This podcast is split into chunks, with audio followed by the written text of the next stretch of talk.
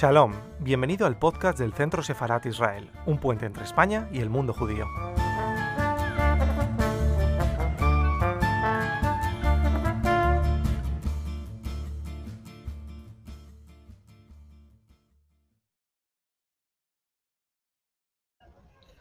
Buenas tardes, bienvenidos de nuevo al Casa Sefarat Israel. Como saben, esta es una institución del Ministerio de Exteriores, Comunidad de Madrid y Ayuntamiento de Madrid. Y hoy estamos muy contentos de tener con nosotros a Isabel Ordaz y Olga Amaris Duarte, que van a conversar en torno al último libro de Olga Amaris. Es una conversación, estamos seguros, muy interesante entre dos mujeres que trabajan varios temas que tienen que ver con la representación y la poética. Eh, Olga Amaris es una escritora, que, ensayista y que acaba de terminar un libro que es una poética del exilio. Como nos dice en una de las primeras frases de su libro, una de las primeras experiencias del exilio es el ruido. Yo creo que ese ruido, que es un ruido en el que no podemos discernir y nos cuesta situarnos, y yo creo que esta es una frase muy interesante para comenzar también este, este debate. E Isabel Ordaz es una gran actriz em, que además es una actriz que se acerca eh, a un gran público sin olvidar siempre y lo, más eh, también especial del teatro. La acabamos de ver en una obra de Mayorga, en la Abadía, que es Coraje de Madre. Esta gran actriz ha tenido además muchos premios, eh, como son muchos y además es una actriz muy conocida por todos ustedes. Recordaremos uno únicamente algo ya revelación por Chevrolet. Así que vosotras, muchísimas gracias por estar hoy con nosotros aquí. Os voy a dejar en este, en este debate sobre Ana Arendt y María Zambrano, pero además eh, posteriormente pues sí intentaré recoger alguna alguna cuestión que, nos haya suscitado, como seguro que, así será. Muchísimas gracias de nuevo por estar ambas aquí. Gracias. Muchas gracias, muchas gracias Esther eh, por, la presentación tan, tan generosa. Eh, pues buenas tardes Isabel. Hola, hola. Las dos, es un placer tenerte aquí. Yo quiero también eh, agradecer al Centro Sefarad Madrid que nos haya propuesto y de forma tan generosa ofrecido este, este espacio de diálogo que vamos a, empezar, em, tú y yo, eh, a Esther por haberme hecho la propuesta y también, claro, a, Israel Doncel, que no, se ve, pero está ahí detrás, haciendo que de forma mágica esto esté aconteciendo. Eh, y a todas las personas que se, hayan conectado para, participar también de alguna forma como, con su presencia. Eh, Isabel, ya Esther te ha presentado, pero eh, yo lo voy a volver a hacer por, el gusto de hacerlo y también sabiendo que, va a ser siempre bastante escaso lo que diga. ya lo ha dicho Esther, es una magnífica actriz, una exquisita poeta. Y ayer tú y yo hablando, un poco preparando esto, me dijiste algo que me encantó, ¿no? que es una mujer fenomenológica. Y eso pensé que muy bien con nuestras protagonistas de hoy, María Zambrano y Hannah Agen, porque también ellas eligieron eh, como eh, opción de vida eh, situarse en ese, en ese quiasmo de, de, pensarse, pensarse a sí mismas y pensarse en relación con, con todo lo que estaba aconteciendo. quiero empezar también explicando un poco por qué te elegí a ti. Cuando Esther me propuso la presentación en este centro que por otra parte, me alegré muchísimo porque había habido otras presentaciones, pero el Centro Sefarad para mí era como una casa, una casa de este libro. en todo el trabajo de estudio y de reflexión, eh, la condición judía eh, estaba siempre presente, tanto en Hannah Arendt de forma evidente, y a lo mejor tal vez tendremos ocasión de hablar de ello más adelante, como en, María Zambrano, puesto que toda esa eh, raíz sefardita y esa mística de la cábala está muy unida a, a la razón poética. Pero bueno, ¿Por qué tú? Eh, ella me dijo, ¿por qué, eh, ¿a quién quieres elegir para, que te acompañe en este diálogo? Y yo pensé enseguida en ti. Eh, fueron tres razones. Si me, dejas, te las voy a explicar de forma breve y luego te cedo la palabra a ti. la primera era por, la amistad, la amistad que nos une y era un poco homenaje a, ellas dos. sabemos que tanto Hannah Arendt y María Zambrano fundaron una república de amigos allá donde iban. Yo siempre hablo de que esas esos grupos de amistad para ella fueron como eh, oasis de convivencia en el exilio. Em, ahora mismo podríamos imaginarlas, y a lo mejor concito también a todos los que estén aquí a, que se las imaginen, a María Zambrano en su última morada del exilio, en la pieza, en el Jura francés, pues unida o, reunida con todos esos eh, pares tan heterodoxos ellos que formaban su, comunidad de amigos. Y en el punto opuesto, pues a esos claros del bosque, a esa, esa, lejanía y aislamiento de María Zambrano, está Hannah Hagen en su apartamento de Manhattan, eh, en una de esas escenas míticas con todos sus amigos eh, hablando. Eh, de hecho, tú y yo sabemos que Hannah Hagen también decía, bueno, es, una cita muy bonita, que creo que alguna vez hablé sobre ella contigo, de, en una carta a su marido Henry Bluchner dice, allá donde están mis amigos está mi patria, allá donde estás tú está mi morada. Pues quisiera establecer contigo una especie de patria, contigo y con todos los que estamos aquí, patria o matria, transitoria, que va a durar pues, 45 minutos, pero que a lo mejor conseguimos que, conformar un poco el mundo.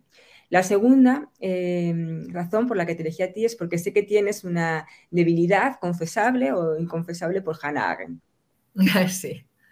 Pero por una Hannah Arendt que tanto para ti como para mí em, es especial, no es la que conocemos, esa conocida y reconocida politóloga que, sentencia y, lanza sus sentencias em, con total ironía y también con seguridad, sino que a nosotros nos gusta más la, Hannah que, vive en la, fractura un poco, ¿no? en esos claroscuros que ella misma se define en ese tratado mm, autobiográfico eh, que se titula Sombras, pues es un ser a claroscuros.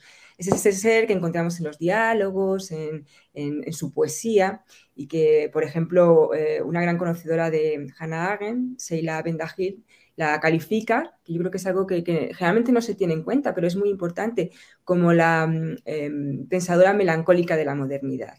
Pues esa Hannah Arendt es la que nos gusta a las dos y la que está en muchos momentos en, una poética del exilio también.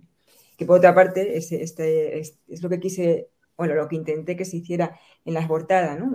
ese, juego de claroscuros que está también en las dos, en María Zambrano también. Y por último, como ha dicho Esther, porque tú también en esa experiencia que acabas de tener en, la abadía, con ese texto de George Tabori, en Coraje de Madre, has, eh, representado la figura de Elsa Tabori. Elsa Tabori también es una mujer que toma la palabra. Le cuesta mucho, ¿no? Tenemos que decirlo. A veces tiene que dar codazos para apropiarse con e, de ese logos del hijo, pero lo consigue. Y es un poco lo que hicieron ellas, ¿no? Eh, eh, tomar la palabra también a codazos, también a codazos. Eh, y por esas razones creo que ha sido una de las lectoras más generosas y más atentas de este libro. Y, seguro que, nos puedes abrir muchos caminos. Bueno, pues gracias. Realmente la protagonista eres tú hoy y el libro, ese hermoso libro, la, Una poética del exilio, que sabes que, que ha sido mi libro de cabecera durante los últimos tiempos y que siempre es una fuente de inspiración porque está muy bien escrito, porque está excelentemente escrito, porque es un pensamiento claro y porque elige a estas dos mujeres que sí que representan una inspiración para mí, Hannah y, María, casi he de decir que últimamente más familiarizada con, con Hannah Arendt que con María, ¿no? Em, lo demás es ruido, que decía Shakespeare. Pero bueno, eh, sí, bueno, lo del Sataborilla, si hay ocasión de, de poder eh, ofrecer algo al, diálogo sobre esa mujer judía que representaba, desde luego, ha sido toda una experiencia impresionantemente humana y profunda. Y bueno, no sé, pues eh, una poética del exilio, yo empezaría por el título, que es fascinante, muy inspirador y que ya de entrada plantea una paradoja, ¿no? Como ya creo que hemos dicho en alguna ocasión. Por un lado, el exilio, que siempre es algo doloroso, cruel, se presenta la expulsión, el desamor absoluto. Y por otro lado, esto de la poética que alude a una, a un, por lo menos a una búsqueda de la trascendencia, de la iluminación o de, o de la o de la, de la revelación. ¿no? Y entonces, pues que nos explicara, supongo que lo elegiste tratando de iluminar un poco la idea que tienes de la trayectoria y la obra de estas mujeres, pero me gustaría que hablaras un poco sobre ello. Mm, sí.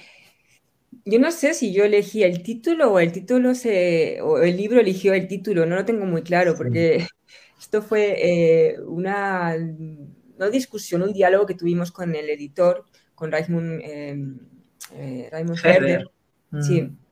Y creo que lo eligió él al final, porque yo no, no me parecía demasiado presuntuoso y una poética por todo lo que, lo, que incluye, pero bueno, al final se quedó así. En el prólogo, de todas formas, sí que hago una explicación, que es también una excusa de esa paradoja y de esa provocación que tú bien dices, propone el título, una poética del exilio. Si vemos eh, las cifras, por ejemplo, de la Oficina de las Naciones Unidas, de ese creciente número de exiliados, eh, nada tiene de poético, eh, nada tiene de poética esa experiencia del desarraigo para los habitantes del Kabul de hace dos veranos o em, Pongo este ejemplo, como podría poner otro porque para mí es más cercano, los ucranianos que, llegan a Europa espantados de una guerra, pasan dos meses en esta Europa hospitalaria o anfitriona y vuelven a la guerra, o sea, vuelven a su país en guerra. Entonces, todo eso es como eh, muy contradictorio y difícil de, encajar en el título. Sin embargo, después de, esta explicación y esta excusa, eh, y dejando claro que en general, en términos generales, el, exilio es el lugar de la imposibilidad, eh, entramos en, la excepcionalidad. Y la excepcionalidad la plantean ellas dos. Para ellas dos, eh, desde ese intelectualismo, ¿no? el, sí, el el exilio es el lugar, tú lo has dicho, el lugar de la trascendencia. Algo ocurre en el exilio, es el punto cero también. Me parece muy mm, revelador, por ejemplo, que ella, eh, María Zambrano, en Ortega y Gasset, eh, filósofo español, lo dice claramente, lo confiesa. Yo a mi exilio dejé de forma voluntaria todo ese arraigo académico, todos los apuntes del maestro, ahí está la fractura, es el, desligamiento con, la academia y me llevé solo la ética de Spinoza. También hay que pensar, Spinoza es ese eh, también desarraigado del pensamiento filosófico del Cano. Pues se lleva solo eso. Hannah Hagen igual, o sea, en su, en su austera y mísera em, eh, maleta del exilio solo se lleva sus manuscritos, sus automanuscritos, o sea, lo que le pertenece a ella. O sea, que sí que pienso que en ese punto del exilio hay una hora cero del pensamiento. Em, de hecho, creo que es también, también dentro de la provocación. En 1989, María Zambrano dice, escribe un artículo que tuvo en su momento mucha eh, eclosión, dijo, amo mi exilio, hay algo de trascendente en mi exilio. Y ese amor es un amor intelectual de Spinoza totalmente. Entonces, yo sí que creo que para ellas el exilio es, em, es un método, un método totalmente eh, antisistemático y antidialéctico de llegar a un saber de experiencia, que es ese, saber de los claros del bosque, eh, es ese saber que no, eh, es muy bonito cuando de repente, también por eso la poética, la importancia de la poesía como ese método alternativo de conocimiento. Tú y yo lo hablábamos ayer, la poesía es también es una, forma eh, epistemológica de conocimiento, alternativa a la, razón.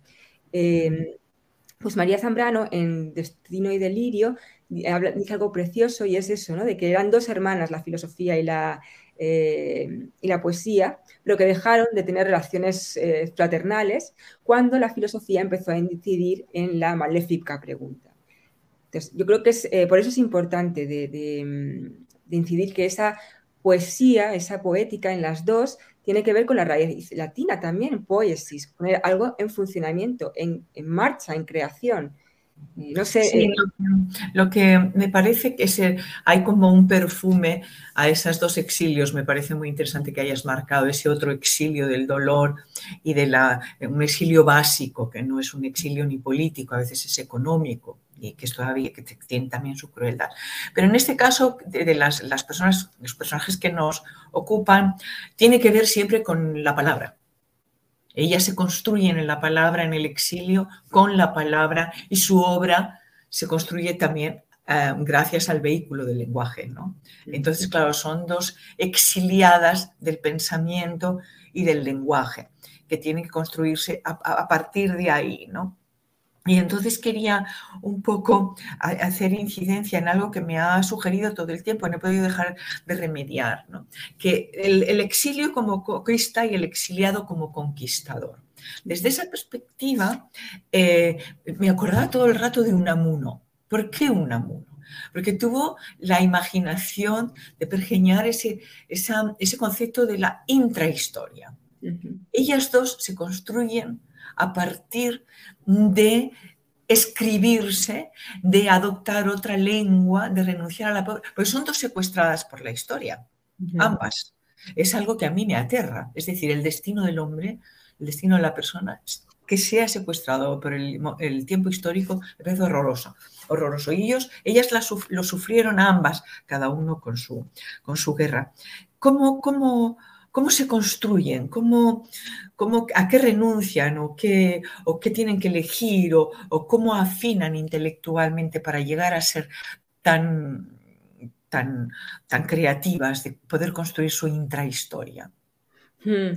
Has dicho algo que me parece eh, crucial y que también es un punto de, reflexión constante y que fue un punto de reflexión constante para mí. El exilio yo, bueno, generalmente se entiende con eso, ¿no? el, el deshabitar la palabra, la palabra que es nuestra morada, la, mm, lengua materna de la, madre. Eh, en el caso de Hannah Arendt fue así, evidentemente, ¿no? Se tuvo que adoptar ese inglés. De hecho, creo que es esa frase archiconocida de, eh, de que ella seguía encontrando en, el alemán su lengua materna, ¿no? Y esa, frase que dice, eh, lo que enloqueció no fue, no fue el idioma alemán, sino los alemanes, o sea, fueron las personas lo que lo que hicieron. La palabra, digamos, la palabra de la madre sigue estando criptalizada y mm, pura en cierta forma. En María Zambrano no hubo esa escisión con la palabra, puesto que su exilio, bueno, excepto al final sí que es cierto, eh, más a ámbito francés, pero un, francés que ella nunca llegó a dominar, como Hannah era muy dotada para, los, idiomas, los aprendía con mucha facilidad, no así María Zambrano, creo que por no necesidad, o sea, ella sabía, allá donde iba, eh, sabía... Eh, rodearse de gente que pudiera hablar el español. Entonces, ella siempre también en, Sudamérica, en las islas, Costa Rica, Cuba, em, no tuvo que renunciar a esa digamos, a, esa lengua materna. Sin embargo, sí que hubo una transmutación y es en la razón poética. Mm. ese, que ella habla, ¿no? Esa palabra donada que, este, que tiene mucho que ver con el exilio. Eh, a mí me parece precioso una frase que cuando habla de las islas de eh, Costa Rica y Puerto, eh, perdona, Costa Rica y Cuba, y Puerto Rico. Ella habla de que fueron países extraños, pero entrañados. O sea que en esa extrañeza, sin embargo, encontró algo de original, de ese español original. Eh, y, por eso fueron, allí fue donde se gestó esa razón poética. Sin esa eh, estadía o esa estancia en las islas, probablemente no hubiera podido gestarse esa razón poética que tiene mucho de lo entrañal, de lo original de esa lengua materna que se hablaba allí. Entonces, eh, tiene que ver con eso. Y luego, em, también un poco uniendo a tu pregunta, ya lo hablamos tú y yo también, mm, esa teoría del nacimiento que está en, las... Yo creo que esa intrahistoria o ese gestarse a sí mismas tiene que ver con, esa teoría que lo hicieron yo creo que un poco a pesar de las circunstancias, sobre las circunstancias y por las circunstancias. Dar salud, engendrarse, crearse. Es un segundo nacimiento, un segundo nacimiento que en el caso de Hannah Arendt es totalmente político, mediante esa eh, toma de, poder del espacio público, el individuo, el exiliado, el exiliado paria, en el caso de Hannah Arendt, eh, se da luz, da luz políticamente con sus actos y sus palabras.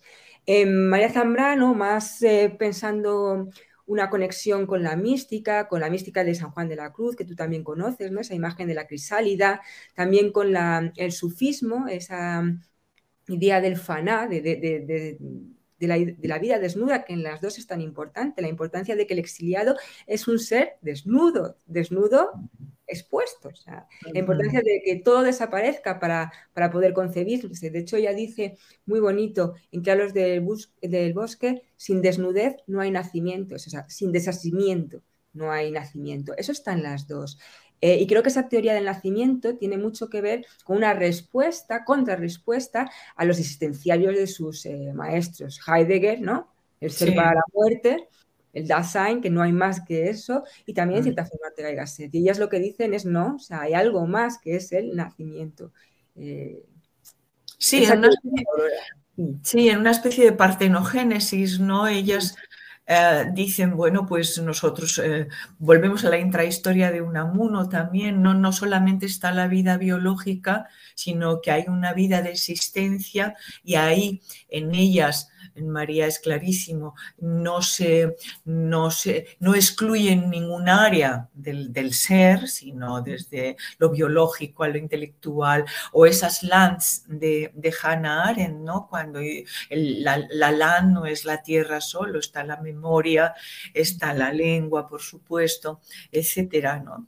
Es como que ellas eh, tuvieron la lucidez o la genialidad de vivir esa segunda vida que otros anunciaban en el ser, en el ser, y hablo de Heidegger, pero que ellas encarnaron en una especie de comunión entre logos y la experiencia vital, o la razón poética y la creación, el corazón creativo, creo que es Ginjana, una, una cosa así, o la razón creativa. ¿no? Imaginación, Imaginación creadora. ¿no?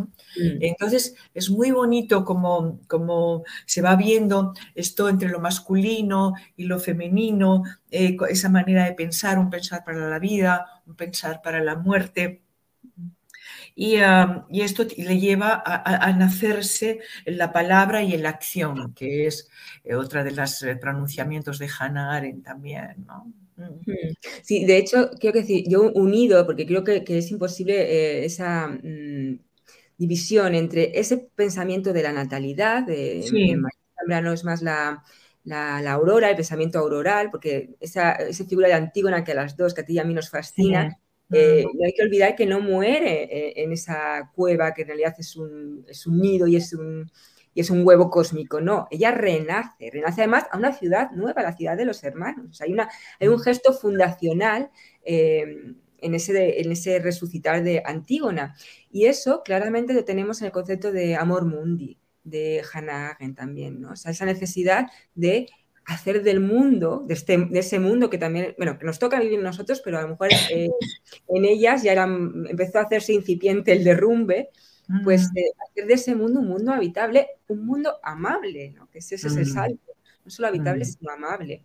Eh, hay, una, hay mucho sentido común, aparte de toda la, su preparación y su ejercicio intelectual, hay en, su pensamiento como un sentido común, el amor mundi, esa, eh, no, no, se establece, hay algo que tú afirmas aquí que me parece maravilloso, ¿no? Eh, en cuanto a la razón poética de María Zambrano, que ah, mencionas la palabra poética y el logos filosófico. Y pones eh, eh, los antecedentes de esto en María, que son los presocráticos. Pero dices algo así que, en, por lo menos en el caso de María, y por supuesto también en el de Hanna, la senda del pensamiento que sortea, que sortea, esta es una palabra muy importante, el pulso dialéctico, que el pensamiento filosófico eh, entabla con lo sagrado. Mm. Es decir, en un momento determinado hay como un, seno mayor en la mujer para lo sagrado o para el pensamiento em, femenino o en lo femenino, para lo sagrado que en el, que en el, que en el hombre, el pensamiento masculino, que siempre tiene un conflicto establecido con lo sagrado. ¿Qué puede ser? Qué bonito. Eh, eh, la verdad es que ahora mismo estabas hablando y me ha venido esa imagen tan zambraniana del camino, que en realidad es una sierpe. El camino en, María Zambrano es una sierpe, una serpiente, o sea, serpentina, y esa imagen de, la sierpe unida a, la, mujer, ¿no? De hecho, en, ciertas eh, lenguas, em, el, término que, define a la mujer y, a la serpiente es... Em, es el mismo o muy similar acústicamente. ¿no? Entonces, sí que hay algo de ese pensamiento femenino. Eh, eh, sí que es cierto, y, esto lo dejo bastante claro en, una poética del exilio, porque sí que he oído muchas veces esa necesidad que necesitamos a veces de, eh, de, coger a los autores y meterlos en el marco que nos, nos apetece ¿no? o que nos viene bien. Siempre hay, bueno, hay, una tendencia a decir o a reivindicar el feminismo de Hannah Arendt. es algo que yo creo que soy, hay que ser extremadamente cuidadoso con ello, porque em, o también contextualizar muy bien. Ni Hannah Arendt ni, María Zambrano fueron muy ni amigas ni miraron con muy buenos ojos los feminismos de su época. Probablemente porque ellas, como eran un poco adelantadas a su época, no encontraran la manifestación feminista que mejor se adecuaba a, lo que ellas realmente estaban haciendo ya. Eh, probablemente con esta segunda ola de, feminismo se hubieran encontrado mucho más, eh, mucho más a gusto y hubieran comulgado con, esos idearios. Eh, entonces, mm, Ahí a veces, de hecho, yo siempre hago a la gente que, bueno, les remito a esa entrevista maravillosa que no sé si tuviste oportunidad de verla de, de Hannah. La televisión alemana, sí. En 1964 con Winter Gauss, que allí ella dice realmente unas afirmaciones que a una mujer del siglo XXI pues les, le podría poner los pelos de punta, ¿no? Algo así como pues que una mujer dando órdenes eh, queda mal. Y mm. claro, sobre todo esto uno se puede quedar un poco perplejo pensando, pero es que realmente ella en su vida, en su condición de ser excepcional, hizo lo que le daba la gana. De hecho, también María Zambrano es eh, de forma análoga, eh, hay una expresión que eh, utiliza ella en una carta que dice yo voy a hacer siempre lo que me dé la gana. Y es lo que hizo. María Zambrano tal vez siendo más consecuente, porque a mí me recuerda siempre a la figura de Nietzsche, por conservar la pureza de su pensamiento y no redimirse en cierta forma a una... Mm, a la academia o a ciertos requisitos del exterior, vivió una vida totalmente al margen realmente. ¿no? O sea, de hecho, eh, en 1984, cuando volvió a España, eh, lo hizo porque estaba en la indigencia más total en, en, la piez, ¿no? esa es la indigencia que tuvo que, pagar, el precio que tuvo que pagar un poco por no, por no sobornar su, su pensamiento y su forma de, de, esa vida que va junta al, al pensar. Em, y María Zambrano también encontramos de todas formas esa postura un poco antifeminista, entre comillas, cuando eh, en un artículo, una reseña sobre un texto de Grandeza y Esplendor de la Mujer, eh, del doctor Pitalunga, ella dice eso, ¿no? Esa, esa, la mujer realmente tiene que ser un poco, eh, mantenerse en segundo, en segunda fila, ¿no? Cuando ella, es decir, creo que esta, esta dicotomía, que en realidad no lo es tal, hay que pensar en relación con que ellas no se consideraron unas mujeres normales. Ellas sabían su excepcionalidad. Entonces, cuando hablan de las mujeres, no están hablando de ellas mismas, ¿no? Es esa, esa separación que... Y sin embargo, ambas eh, sufren un poco esa especie de, de, cruz que, en la historia que ha llevado la mujer en cuanto a ser siempre sospechosa, y esto lo habíamos hablado también, al canon, la institución, el Estado, el patriarcado, siempre es sospechosa, siempre hay una suspicacia, la bruja, eh, la pecadora, la, amazona, extrañas, mujeres siempre en un contacto con la naturaleza un poco extravagante, un poco radical. ¿no? ¿Por, qué no gustamos a los canonistas, a la academia? ¿Por qué? Es decir, ¿qué, puede, puede salir de nosotros cuando somos seno? ¿no? Eh, que no somos, bueno, también podemos ser malas, evidentemente, pero quiero decir, es como eh, que hay otra frase de, de, de Hannah que me parece muy irónica, ella tiene una ironía finísima. Dice, bueno, el pensamiento, en esta entrevista, bueno, el pensamiento masculino tiene la cosa de que pretende ser radicalmente influyente. Eso me parece extraordinario. dejar marca, dejar marca. Dejar marca. Esto me sugiere precisamente esa diferencia biológica, no vamos tampoco a adentrarnos en ello, ¿no? Pero porque ellos son seminales. Y nosotros somos, venimos del, universo del seno, de la acogida. Quizás sea eso, ¿no? Algún tipo de, raíz biológica, pero que está muy, muy claro, muy castigada culturalmente, evidentemente, de la historia, ¿no? Sí, de hecho. En cuanto a ellas me refiero. Ajá. De hecho, em, hay una eh, autora eh, em, también que publica en Herder y tiene un libro exquisito que habla un poco sobre Diotima y ella dice algo que, yo cuando lo leí, lo leí, algo tan simple, fue una revelación.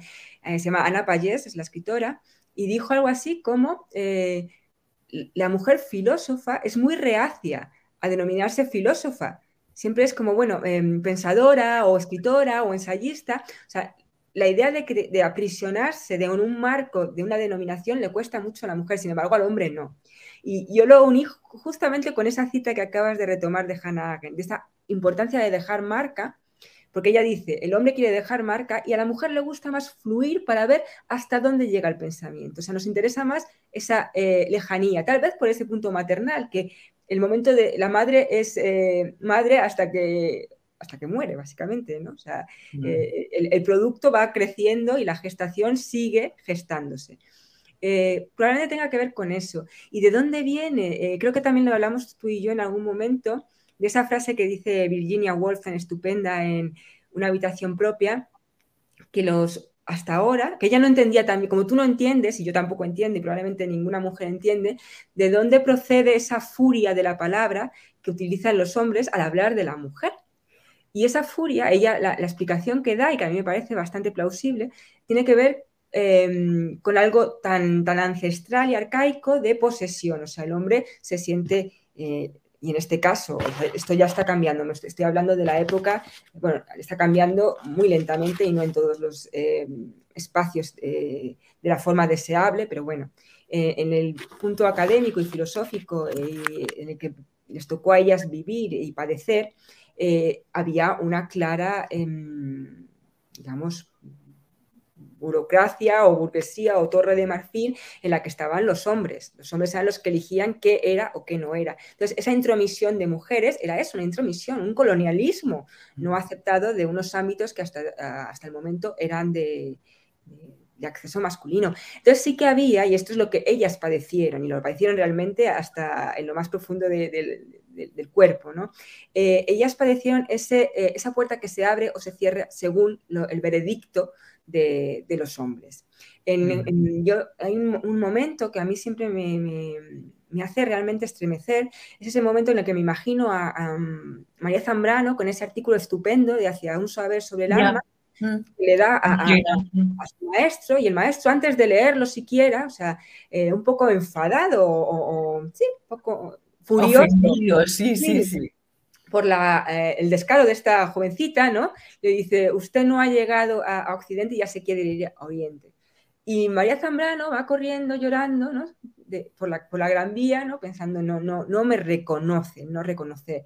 Y también le pasó lo mismo a Hannah Arendt, eh, esos mismos que decidieron, esos hombres, Gerson Scholem o Kurt Blumenfeld, los amigos que decidieron que Los orígenes del totalitarismo era una obra maestra, fueron los mismos que decidieron la abyección de eh, Eichmann en Jerusalén. Entonces, siempre es el baremo del hombre el que ah. mide el valor o no valor de, la obra de la mujer. Y eso es algo que, está cambiando, pero también, he de decir, eh, muy lentamente y que todavía nos toca ah, en muchos aspectos sufrir eso de es o no es eh, válido.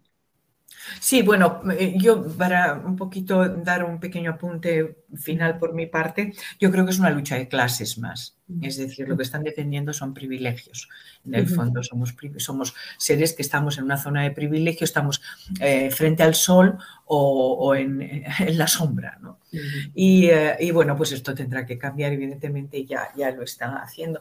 Olga, ¿qué, qué, qué significa la figura de Benjamin? ¿Qué podrías hablarnos de Benjamin con respecto a Hannah? Luego me gustaría también hablar de Antígona con respecto a María. Mm. Bueno, Benjamin, ¿no? Que, mm. Mm. Walter Benjamin es esencial para, para Hannah Arendt, yo creo que eh, por varios motivos. Primero, porque también es un punto de inflexión en su pensamiento. Eh, cuando ella se, era muy joven y, Benjamin ya era un escritor bastante adulto, aunque no reconocido, porque eh, siempre hay que decirlo, la fama de Benjamin fue póstuma y, entre otras razones, gracias a los esfuerzos de, de Hannah Arendt que Hannah Arendt, mm, una vez después del suicidio de eh, Benjamin, fue la encargada de llevarse esos manuscritos, sobre todo eh, reflexiones sobre la historia, y que, se publicara. Eh, muchas veces, pese a las reticencias de,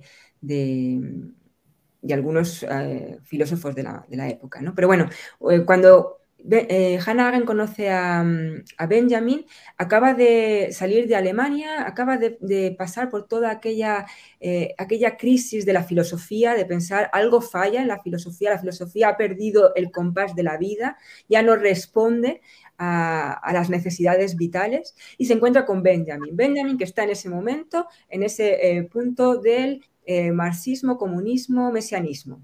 Sea, es esa puerta que le abre a lo político. Yo creo que realmente sin Benjamin, y luego Heinrich Bruckner fue decisivo, ¿no? también su segundo marido, pero sin Benjamin, bueno, de hecho conoció a Benjamin también gracias a,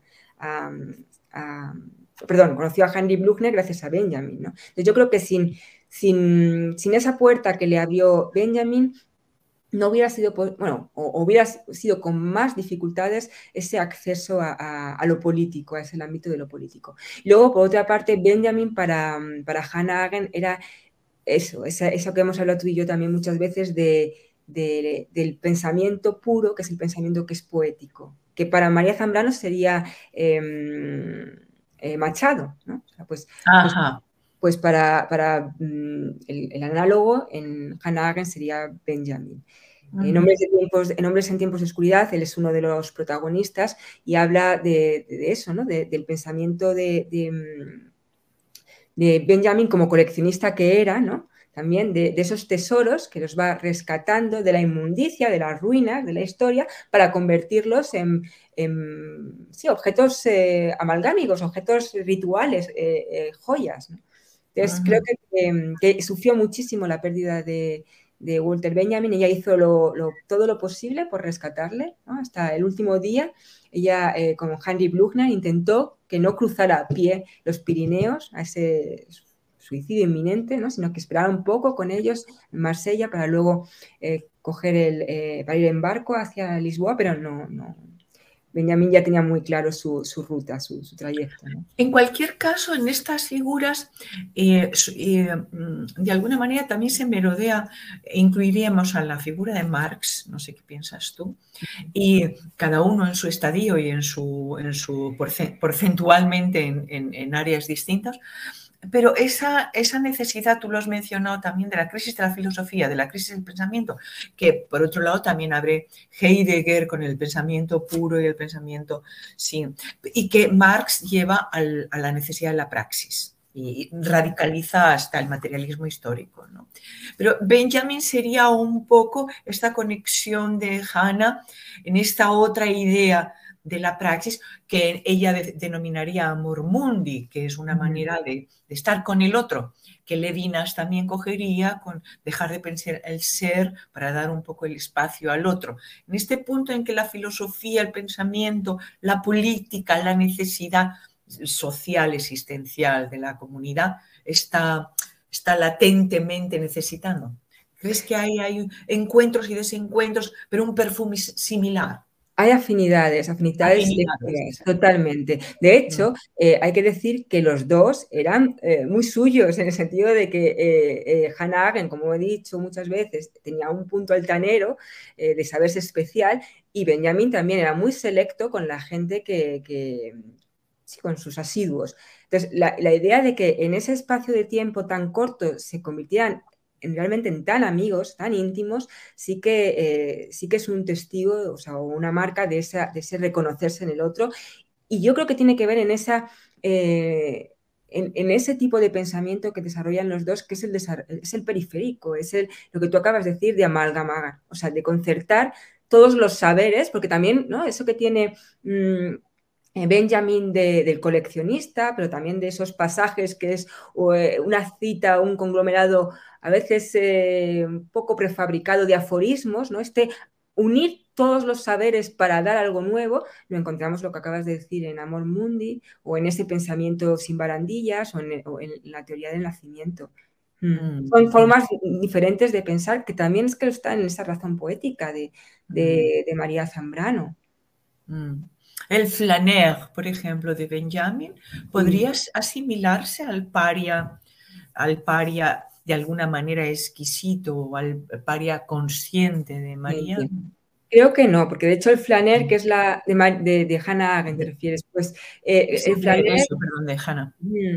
El flaner, que es mucho la figura de Marcel Proust, ¿no? Eh, es el flaner que admira Benjamin en Marcel Proust, es un tanto detestado por, por, por Hannah Arendt porque es apolítico, o sea, es, eh, es amundanal totalmente. Al flaner le interesa lo individual eh, escaso interés por lo, por lo común. este, sería, digamos, el, el, polo eh, contrario a la figura del paria consciente, que es aquel que toma conciencia de, de la importancia de su acción en la esfera pública.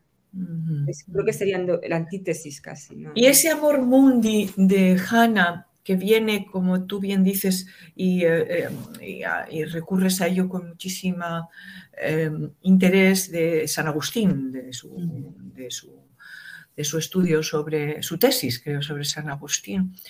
¿Qué tipo de amor mundi es? Porque por otro lado habla del amor y dice que se destruye en lo público. El, amor como tal se destruye en la pública. ¿Qué, podríamos, qué tipo de amor podríamos hablar? ¿Es una, es una filia? ¿Es un ágape? ¿Es un eh, intelectualizado, por supuesto? Eh, pero, ¿cómo podríamos eh, hablar de qué tipo de amor? ¿Es un amor ético? Es un amor, y, como yo digo siempre que veo en ella tanto sentido común, es que no, es que es, es de es de sentido común, es que si no, no hay encuentro con el otro. Hay que mm. facilitar ese encuentro con el otro. Eh, hay, que, hay, que, no permitir eso que el exilio eh, roba, que es la suspensión del, ser jurídico que hablábamos también, del bios políticos, de todo, el exilio lo, destroza todo, ¿no? Para ser algo que es un ente. Entonces, ¿qué, qué tipo de amor sería ese? Sí, yo creo que lo has dicho, es un amor eh, fraternal. Tiene que ver mucho con la, con la filia. Eh, sí, pero también un, bueno, hay que pensar que ese, em, su tesis doctoral, que además lo hizo jovencísima eh, y, y, una rapidez espectacular, tiene el, concepto de amor en San Agustín, es su, primera obra, o sea, es incipiente. Yo creo que en esos momentos lo político para ella no, no, no, estaba ahí, ¿no? ni, siquiera, ni siquiera en germen. Ahí estaba Heidegger. de hecho, em, si uno constata o, lee de forma paralela las cartas de em, de Heidegger, siempre está ese concepto de, ah, amor, de amor eh, que también es un amor intelectual, de Agustín, de la, eh, amar al otro, tú lo has dicho también, un poco como hospitalario, también un poco como la paideia amorosa, amar al otro para que sea lo que está llamado a ser. Este, eh, ese es el concepto de, de Hannah sobre todo, ¿no? Ese, hacer que el otro amar al otro por lo que es y por lo que es capaz de generar en nosotros. Sí que es cierto que luego, de hecho ella lo retoma eh, posteriormente en su obra, en, su última obra, em, también hablando de San Agustín, sí que ya ahí eh, incluye lo político, porque ese amor eh, al mundo y esa filia tiene un contenido político que es, es amor, necesidad al otro, porque sin el otro no se puede formar el mundo, no podemos vivir. Hablábamos otro día de la tradición, o sea, es mm. importante ceder al otro, el testigo, el otro que son las nuevas generaciones, pero también los que han muerto, o sea, porque el otro para, hay que entenderlo así, o sea, es suprahistórico, no son solo los nuestros eh, con los que compartimos el espacio de ahora, sino los que nos precedieron los que vendrán después. Y ahí está el hilo de la tradición. Entonces, es un hilo amoroso por el cual nos unimos eh, de forma vital, porque el mundo sin los seres humanos no existe, o sea, necesitamos al otro, básicamente. Entonces, hay una urgencia política también en ese, en ese amor. Es carencia también, carencia del individuo que solo cobra bueno, conciencia e importancia en lo común, en lo político. Por eso la importancia de las ciudades, en, en las dos, la ciudad como centro en el que eh, la convivencia y lo común cobra forma. Mm. muchísimas gracias a las dos por, esta, por estas reflexiones. Estabas hablando del mundo y de la incorporación del mundo y claro, esa primera obra es una, un, acercamiento diferente a lo que después por motivos además personales y sociales, por lo que sucede en la historia que le toca vivir, surge en la vida de, de Ana Arendt. Em, y de ahí a lo mejor esta frase del perdón es la llave a la acción y la libertad, porque mm. incorpora la idea de perdón ¿no? frente al encuentro. ¿Veis como claves en ambas pensadoras el perdón como como una respuesta a, lo que vivieron cada una en cada uno de esos exilios? No sé si quieres tú, Isabel, decir algo. No, eh, bueno, creo recordar algo que he leído, pero bueno, supongo que eh, tienes que hablar tú, que sabrás mucho más, pero no tanto el perdón, no, está tanto, me parece, en Hannah. Está en la reflexión y la sensatez de la necesidad del otro como acto político. Pero es, es, no sé, ahora no recuerdo, tú lo sabrás, hay otro, Levinas me parece que es el que sí ahonda más en la, en, la necesidad del perdón y, para ello mm, habla del anonadamiento, incluso sobre todo del olvido, pero el olvido no está en la, en la geografía de Hannah. Me parece. Sí. Mm. De hecho, yo creo que em, sí que es cierto, bueno, mucha gente tacha a Hannah Arendt de, eh, de, no ser sistemática. O sea, muchos conceptos los vuelve a retomar eh, contradiciéndose, o sea, hay contradicción en ella. Entonces sí que es cierto que ya habla del perdón, pero también es cierto que ah, dice que el perdón no es, hablando de todo lo que, del holocausto, de la Shoah, ¿no? No es posible el perdón, porque el perdón significa eh, tabula rasa, o sea, algo de amnesia, olvido.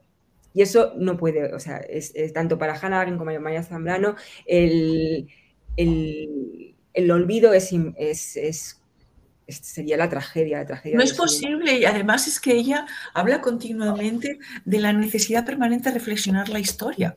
Sí, volver a pasarla por el corazón, ¿no? Volver a pasarla por el corazón y, y, pero sí habla de que es de sentido común que tenemos que volver a habitar con el otro en los espacios comunes y para eso tenemos que tomar decisiones a través de la acción y la palabra. Quiero hacer un pequeño comentario al hilo de, Tabori con respecto a mi experiencia con Elsa Tabori y cómo he experimentado encarnando a esta mujer uno de los grandes horrores a los que se sometió al pueblo judío fue, que también lo hablábamos el otro día, Olga, es a la a dejarles en el rincón del no puedo olvidar, no puedo perdonar no puedo olvidar, no, digamos que les secuestras en una especie de, estado, por supuesto, de periferia, que dirías, que dirías tú, Olga, pero también un limbo de dolor que no, ah, que no, que no, que, es un poco del que no pueden salir. Yo lo experimentaba con Elsa y no puedo olvidar, no puedo perdonar. Entonces, esos conflictos del corazón. Me gustaría incorporar lo que es un sistema una línea de sistema de pensamiento dentro de, lo que es el pueblo, de, la manera que se tiene de reflexionar en torno a la historia y que yo creo que, es fuente para todos estos pensadores de los que también estamos hablando. Por ejemplo, la celebración del Éxodo, que es muy interesante. Hay todo un libro que reflexiona sobre la idea del Éxodo, que es de Dry, y él habla, entre otras cosas, que me gustaría luego también incorporarlo a la conversación, sobre el exilio como elemento de construcción identitaria del pueblo judío. Es decir, el hombre se debe de concebir siempre desde el exilio, que es de la forma en la que uno se construye como pueblo. Y es así, el pueblo judío eh, recibe la idea de pueblo en el desierto, que desierto además etimológicamente en hebreo tiene relación con la, con la palabra, la raíz de la palabra palabra. Y entonces es ahí donde recibe la ley. ¿Por qué? Pues porque hay una idea de, construcción de la nación en el tránsito, no en, el territorio, que también me resulta muy interesante, ¿no? Es una lección. Y esa repetición que se hace de, de Egipto a la libertad y de la esclavitud a la libertad el recordar no es un recordar en el que exista un, sentimiento de victimización, sino es una construcción de la historia, pero que va, en, o sea, el no olvidar, como, además se ha puesto un nuevo mandato en Frankenstein, creo que es un nuevo mandato de no olvidar desde el holocausto, no es en tanto que soy víctima, sino en una construcción de la identidad, que es diferente.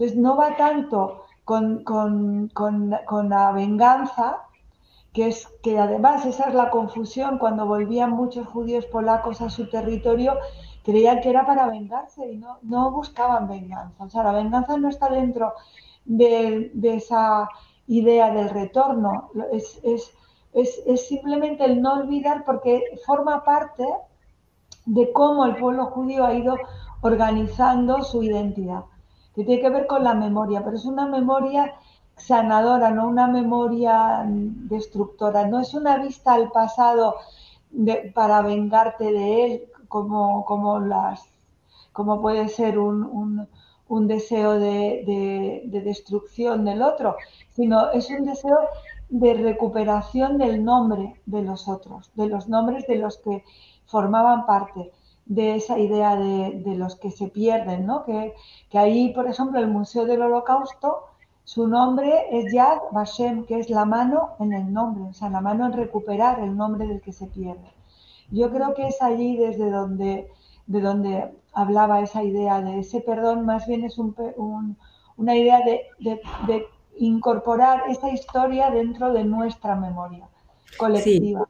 De hecho, Hannah Arendt justo lo que habla no es tanto de perdón, sino de reconciliación. Y es como tú lo has dicho, reconciliación significa hacer las paces con el pasado para superarlo en el sentido de tengo que vivir con él tengo que vivir con él y lo, y lo voy a, además muy bonito, eh, es un elemento también muy de, la cosmología judía, ¿no? La idea del, corazón memorioso, es el corazón el que tiene memoria, es volver a pasarlo para allí, para, por el corazón, volver a recordarlo, para volver a sentirlo de cierta forma, ¿no? Ese sentimiento entrañar y, y en ese eh, sentirlo como realmente fue, no desde el pasado, sino volver a traerlo a la actualidad para un poco purificarlos. Hay algo alquímico también en ese, en ese volver a traerlo ahora, al momento, para repararlo, hacer una reparación del pasado en el presente, para que no se repita también, ¿no?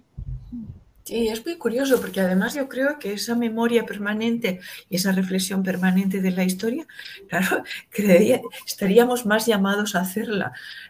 La Europa la Europa de, las guerras, los países que de alguna manera estuvieron involucrados en, este desastre del holocausto y de otros holocaustos, que, las propias víctimas. Seríamos o, serían los, los verdugos los que estarían, los sucesores o, los descendientes de los, de los verdugos los que tendrían que sentir esa necesidad de repasar la historia permanentemente mm, y no olvidarse de la memoria de los hechos pasados, más que la víctima incluso, que tendría la necesidad por supervivencia de olvidar el horror.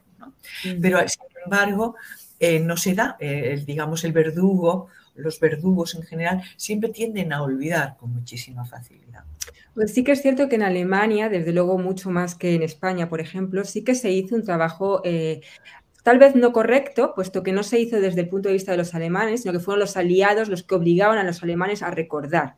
Entonces, cuando te obliga a recordar, eh, eh, cuando no eres tú mismo, no es un acto necesario, o sea, que no soy yo el que necesito no olvidar lo que yo he hecho, sino los demás me dicen lo que tengo que recordar, no funcionó. Y es lo que ves en las generaciones, en estas generaciones nuevas de alemanes que están hartos, hartos de recordar un mensaje que les han obligado a, aprender. Entonces yo creo que lo que faltó es esa iniciativa, esa necesidad de... Me, interesa mucho lo que, lo que decís porque eso me, hace, me, lleva a, a una reflexión que tiene que ver con la herencia. El recuerdo del que hace el judío es porque él dice yo soy parte de. O sea, él dice yo salí de Egipto, que forma parte de, cómo es esa memoria. Esa memoria es de, entrar dentro de la propia historia para ser yo la que estoy saliendo en ese momento de Egipto o soy la que estoy viviendo en ese momento el imperio persa. Y es, entonces esa es la conciencia. Mientras que en Europa la forma de vivir la historia es de los otros, o sea, nunca es yo soy el que hizo, yo perpetré o soy heredero de, que ahí es donde esa fractura es la que a mí siempre me ha sorprendido, porque, porque no te incorporas como parte de, de, esa herencia, no no hay una línea de continuidad del alemán actual con el anterior, sino que parece que son generaciones que, que, no tienen nada que ver las unas con las otras, ¿no? Yo creo que es la forma mm, que ha tenido Europa de ir construyendo su identidad frente a, esas Atenas, frente a, a, ese Jerusalén, que su forma de construir la identidad es desde el yo salí de Egipto, ¿no? Desde el yo formo parte de... Muy interesante, sí, eh, yo creo que es, eh, totalmente, totalmente de acuerdo. De hecho, eh, yo, yo escucho mucho ¿no? esos discursos de, bueno, pero yo no fui eso, justo, fueron, yo no los conocía, ¿qué culpa tengo yo? ¿no? O sea, mm, es una deuda, deuda que está hipotecada a, las generaciones eh, futuras, pero, pero no transmitida en primera persona, totalmente Sí, es como, como una no pertenencia, mientras que por lo que dices tú, Esther, el pueblo todavía tiene ese sentido de pertenencia, de vivirse como colectividad, como conjunto. Esto no es Europa, evidentemente está disgregada, disociada. Y hay, yo que soy muy pro-europea, porque creo que es también justo, es sensato, es de sentido común, dada la importancia de la cantidad, de las, de las cantidades de las cosas, pero sí que, sí que es verdad que, que a pesar de esa necesidad y de ese proyecto de una Europa común, estamos disgregados, el individualismo como, como idea política, idea intelectual,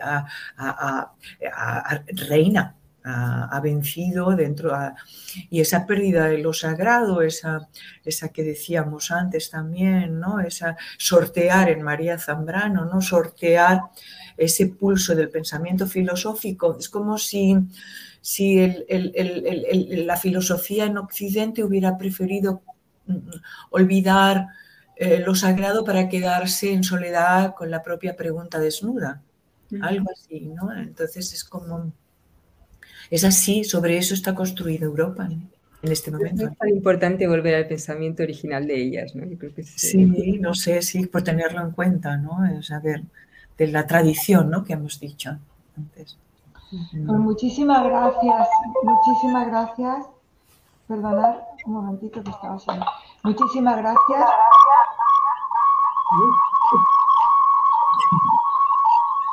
Qué forma más espectacular de terminar. Sí, con pirotecnia.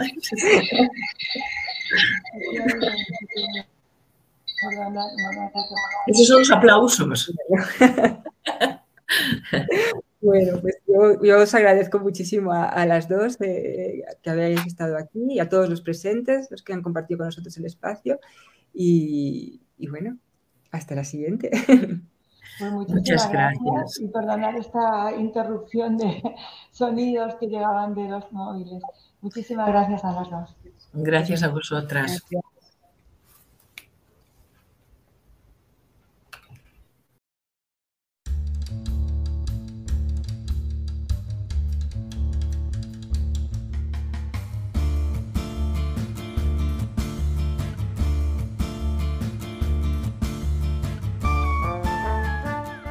Estás escuchando el podcast del Centro Sefarat Israel. Gracias por seguirnos.